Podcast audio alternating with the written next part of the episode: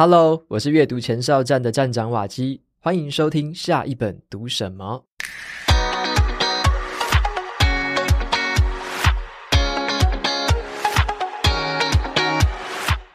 今天要分享的这本书叫做《不被洗脑的思维练习》。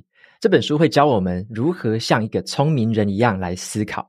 那这次的说书，我会跟大家分享什么是不被洗脑的聪明人，还有聪明人的四种能力。分别是整理资讯、高效沟通、深度阅读，还有激发潜能的思维。本期节目是由 Press Play Academy 赞助播出。在平常生活十五分钟的零碎时间里面，你会做什么事呢？听歌、打扫、发呆，还是划手机？或者啊，你可以在短短的十五分钟内听完一本书，让自己变得不一样。善用零碎时间收听说书，让耳边说书成为最贴近你的知识传声筒。在新的年度，瓦基一样是担任耳边说书的主编，搭配来自各个领域的专业说书人，一起为大家提供最实用、最精彩的说书内容。耳边说书特别推出了主题选书的方案，每个月只要八十九元，就可以收听商业理财加职场工作类的说书，或者是另外一种。自我成长加人文社科类的说书，八十九元的方案，你可以二选一。但是啊，小孩才做选择，大人是全部都要。如果你想要收听全部的主题，也只需要每个月一百一十九元，就可以畅听平台上面所有的说书。最后啊，要提供一个隐藏版的优惠方案，只有主编瓦基的粉丝限定。透过优惠的连接前往试听，就享有三十天的无限畅听的权限。试听之后，你可以决定要取消或者继续订阅。优惠的链接放在节目资讯栏，有兴趣的朋友欢迎前往参考看看喽。在现在这个世界啊，接收资讯远比以前更加的快速跟容易。在科技高速发展的同时，人类的思考能力哦，似乎逐渐缓慢了下来。像是很多人啊，整天在滑脸书、滑抖音。只顾着去吸收资讯，却忘了如何思考。那在这样的情况下，如何可以将大量的资讯化繁为简、萃取知识、纳为己用的能力，就成了最可贵的资产。那这本书到底在说什么呢？这本书的作者，他是这个日本的一个很有名的日本教育专家，叫做斋藤孝教授。他的专长是教育、身体和沟通的理论。同时呢，他也是一位非常多产的这个作家。他的作品涵盖了语言、教育、学习、阅读，还有思考等众多的领域。那我以前也读过他的另外一本著作，叫做《只有读书能抵达的境界》。从那里面，我也获得了很多关于阅读的心态还有技巧的一些启发。那在这一本新书当中，他将自己过去四十多年来的经验总结成了大概一百个的思维练习，告诉我们要如何让头脑可以保持清醒，能够独立的思考，成为一个可以做好输入与输出的这样的一个人。那整本书呢，涵盖的是四大重点，分别是整理资讯的步骤、高效沟通的技巧、深度阅读的方法，还有激发潜能的诀窍。从这些主题当中可以看得出来，这本书讨论的范围很广，那内容呢也不会太过困难，是一本蛮适合新手入门的基础书籍。那么就很像大部分的这个日本书籍一样啊，这本书呢把各种的观念包装成一个又一个很微小的知识点，那每个知识点的篇幅呢大约是四百到六百字左右，很好读，很好消化。但是哦，如果你想要看的是那种欧美作者，整本书就是一整个完整的论述啊，完整的理论，充满了长篇大论的探讨。那这本书的话就不太适合你。接下来呢，我就继续分享一下这本书想要解决的问题，还有这其中的一些好方法。首先，我们来谈谈看什么是不被洗脑的聪明人。其实啊，在读每一本书之前呢，我们最重要的是要先搞清楚说这个作者。他希望读者在读完这本书之后，可以成为一个什么样的人？当我们先搞清楚这个目标，才会知道说读这本书的用处到底在哪里。作者他认为说，我们呢要成为一个不被洗脑的聪明人。这本书的内容呢，就是给我们一些很具体的方法。这些方法就是书名啊，不被洗脑的思维练习。那么，我们先来看什么是聪明人呢？好，第一，聪明人能够在很短时间内整理好自己想要说的话，他们会用很浅显易懂的文字来精准的表达，让对方可以很轻松的理解讯息，省下很多不必要的时间。聪明人他懂得善用自己的时间，他也会体贴别人的时间。第二，聪明人呢，很会沟通。但是啊，这并不表示说他们很会说话哦。有些人认为那种伶牙俐齿、辩才无碍的人，好像就等于聪明。但是作者他认为，真正的聪明，其实指的是有能力统整资讯、加以简化、组织想法之后，并且能够清楚地说出来。第三，聪明人在认真倾听别人说话，还有他在阅读资讯的时候。背后都是以一种学以致用的心态来进行这些行为。当他们知道说这些行为的用途的时候，他们会展现出更好的观察力、理解力跟记忆力。比起那些漫无目标的人来说，聪明人在吸收和使用资讯的效率显得高出许多。所以啊，这本书所指的聪明人，并不是那种什么智商很高或是很会考试考一百分的人哦，而是。懂得如何吸收、处理、思考跟表达的人，这种人呢，就不会人云亦云，而是他有自己的一套独立思考的方式。成为这种人，仰赖的是后天的努力，也就是这本书的一百种方法想要传达给我们的重点。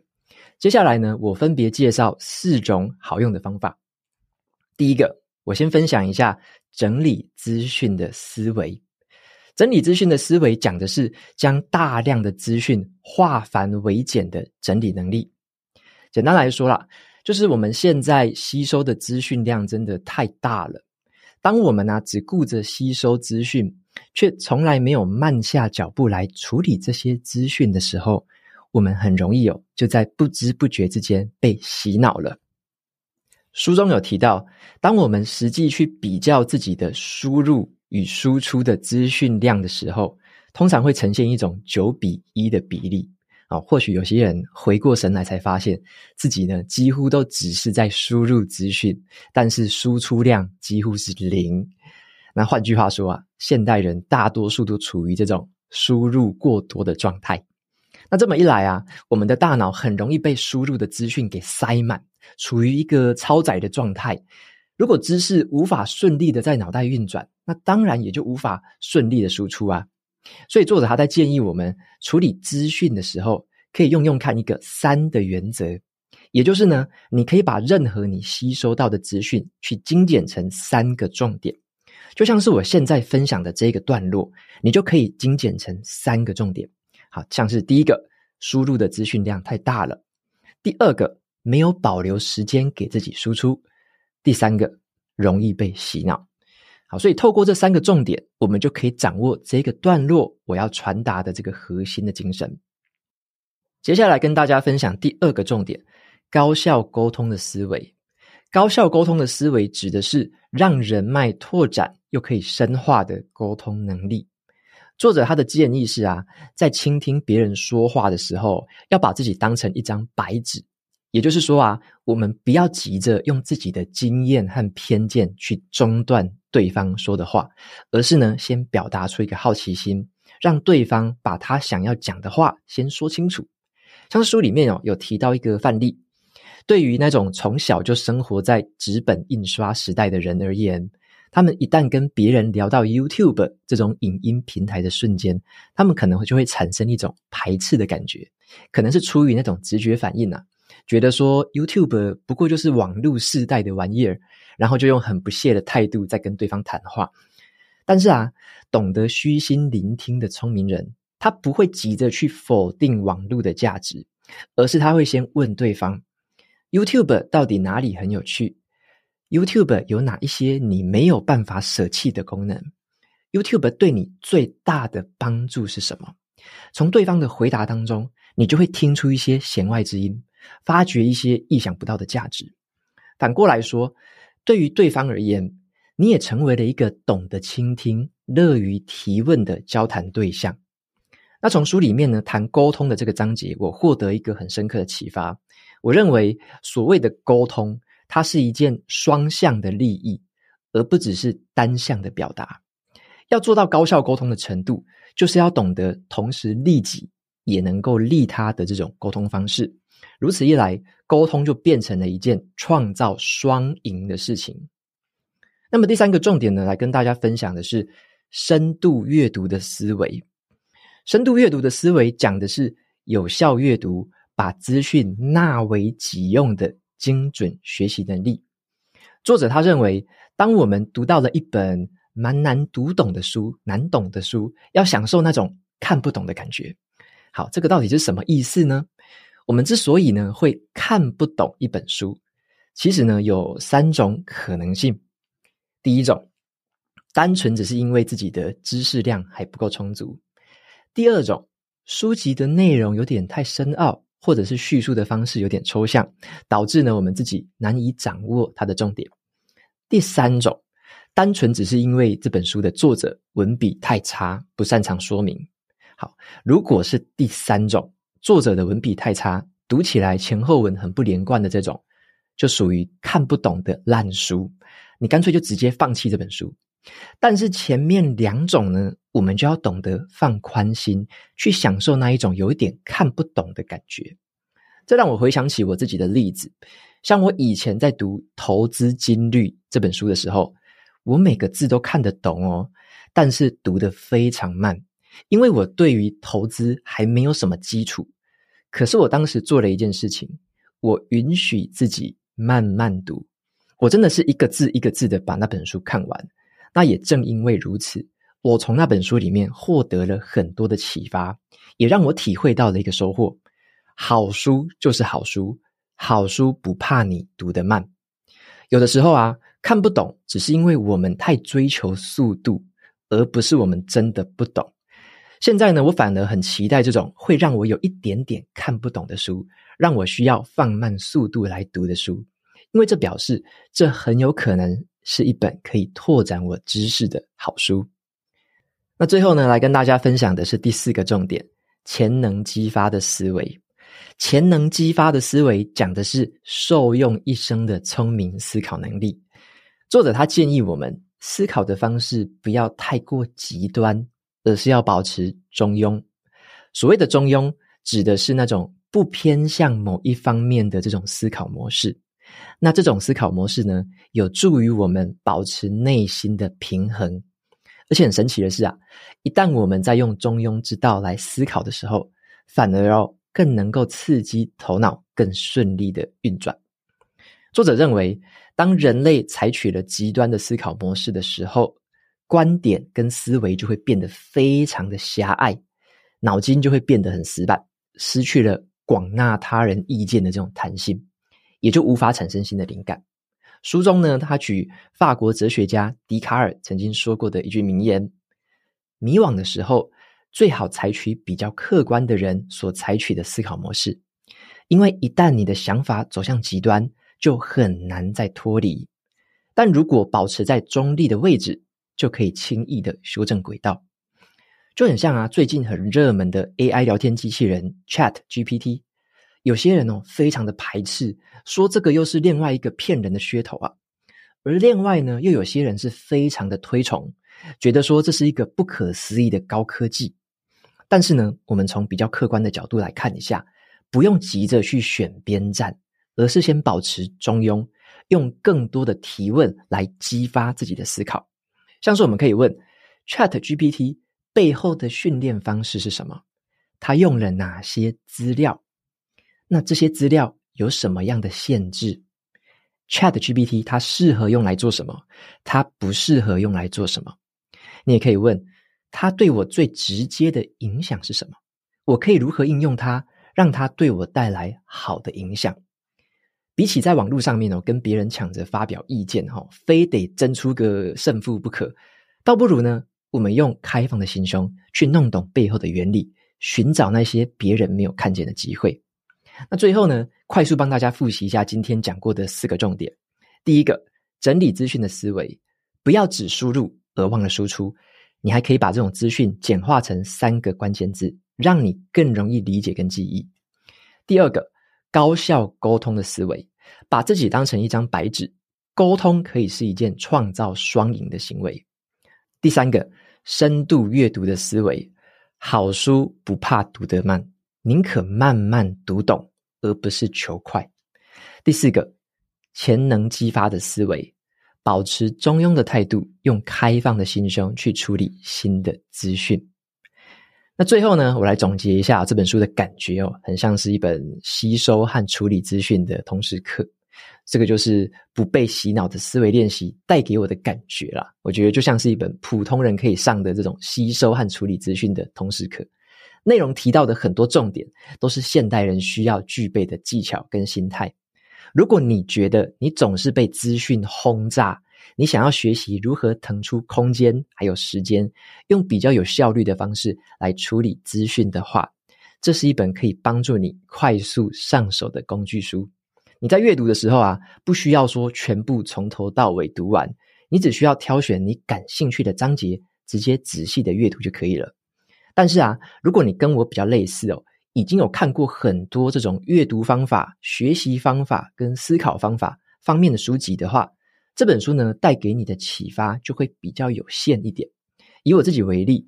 这本书里面有很多的内容是我曾经读过、理解过、也体验过的，甚至呢是在亲自实践的阶段当中，所以这本书带给我的思考冲击就会比较少一点点。那最后呢，我总结一下这本书的核心观念哦。为了当一个不被洗脑的聪明人，我们不能只停留在被动吸收的阶段，而是呢，我们要学会筛选、处理。和表达这些资讯，成为一个主动创造资讯的人。只有当我们开始主动的创造，才会将别人的资讯内化成我们自己可以运用的知识。接下来呢，是 Apple Podcast 的听众留言。那第一位听众，他的名字叫做软弱看人眼色小菜鸡，他的留言内容是赞，喜欢奇才的介绍。OK，非常谢谢你。那第二位听众是贝白。他说：“每个单元都是内心的充电站，非常感谢瓦基的分享。OK，谢谢你的留言，那也谢谢你的支持。那再来第三个听众是 KKT Huang，他说是优质频道，五星推荐，谢谢瓦基的分享，优质的内容跟选书，为选择障碍的我提供一个很棒的阅读指引。OK，非常谢谢 KKT 的留言，那也很开心提到这个选书的部分。”那关于选书的话，我就是挑我自己觉得会好看的，或者是我对作者本身就认识，然后想要再多看他其他书本，或者是我自己有在追踪的，所以我自己选书的这个类型就是我想看，我会看的。那这样分享出来的话，我就相信说，诶，也有类似的听众朋友，有类似遭遇的朋友，类似情况的朋友，可能也会需要这样子的书。好，那再来的话是下一位听众，叫做 Rita 八八八六六六。他说：“很棒的 Podcast，无意之间听到瓦基介绍二零二二年的书单分享，后来又听了几集之后，发现很喜欢，也很受用，就开始从瓦基的第一集 Podcast 追起，已经追完三十一集了。那也希望可以像瓦基一样，建立良好的生活和阅读习惯。目前还在努力中。谢谢瓦基这么棒的频道，也让我想要开始改变自己的生活。谢谢瓦基的分享，祝福瓦基的听众。”越来越多，OK，谢谢 Rita 的留言跟祝福。然后最开心的是听到说有这样子想要开始的一个动力，然后呢，开始从这个频道获得一些改变的能量，开始想要做出一些生命上的改变吧。那我觉得这也是我自己做起来很有成就感的一件事情，就是让很多朋友他们的内心开始有这样的一个种子开始萌发。那透过这样子的一个持续性的进步跟成长，相信每个人都可以茁壮成他自己很特别的一个模样。好，那再来的话是最后一位听众的留言，他的名字叫做 T H Hugo，他说很棒的说书艺术人，瓦基你好。我是无意之间发现 Podcast 上面有你的分享，就这样成为了每天台北与宜兰之间上下通勤的这个最好伙伴。那在你的这个奇才那一集分享当中有说到，培养自学的能力很重要。我自己一直有在使用英文口说的需求，但是每次遇到外国朋友，不是听不懂，要不然就是脑袋一片空白。不知道瓦基在学习外国语言的时候是如何来突破这个困境。OK，非常谢谢 Hugo 的这个留言哦。那特别提到是英文学习的这个部分，我在三月多的话会跟大家分享一本蛮有趣的英文书，叫做《有一种英文模仿术》。那我也找到这个作者来接受访谈，所以三月多的话会有那一期节目跟大家分享，里面会聊更多的细节。那对于英文，我觉得我自己的方法是使用它啦，就是我沉浸在这个情境里面，我比较不会特别当做我在学习英文。例如说，我很喜欢看美剧，很喜欢听美国的像是乡村音乐，或者是他们的一些 R&B，我特别喜欢听这样的音乐。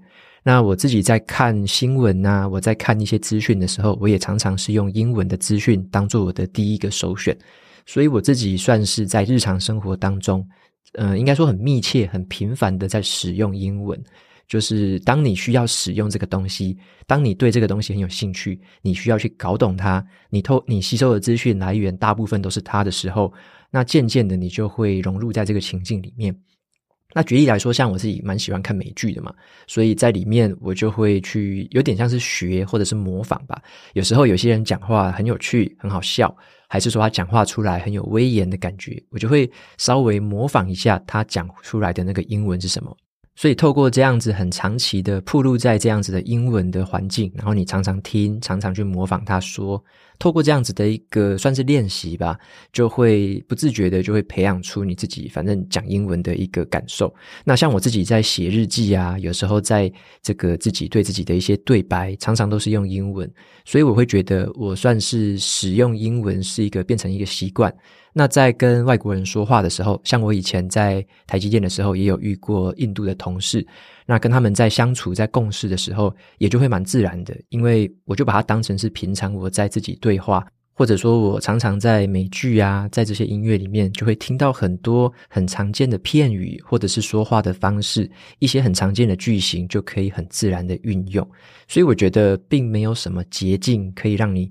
突然的，好，跟外国人就讲得很厉害，这样反而是比较呃，透过这种长期的潜移默化吧，我觉得这样子的效果可能是最自然的。然后呢，我会在讲话的时候尽可能的简化我的语法，就是我会用比较简单的句子来沟通，我不会想要讲得很长，或者是显现的我好像很会讲英文一样。我觉得那个是其次。毕竟，表达跟沟通的重点在于让对方听懂你在讲什么，所以我就会用很简单的那种句子的构造，就只要讲让他听得懂就好了。甚至你再搭配一些手舞足蹈的这种，就是手势啊、表情啊，基本上沟通起来，我觉得不会有太大的问题啦。所以就给的建议大概就是这样子，就是要沟通的话，尽可能从简单出发，不要透过太复杂的语句，或者说想太复杂的文法架构。那些在讲话的时候其实没有必要，除非你在写文章啊。那在口语对话的时候，要让对方可以听得懂你讲的话，那才是第一个优先的要务嘛。所以我觉得用简单的方式，就是尽可能小学生都听得懂的那种文法，我觉得就可以了。所以这个就是我给大家的一些经验分享。OK，那节目到这边就进到了尾声。如果你喜欢今天的内容，欢迎订阅下一本读什么。你也可以订阅我的免费电子报。每周收到最新的读书心得和好书金句，我们下次见，拜拜。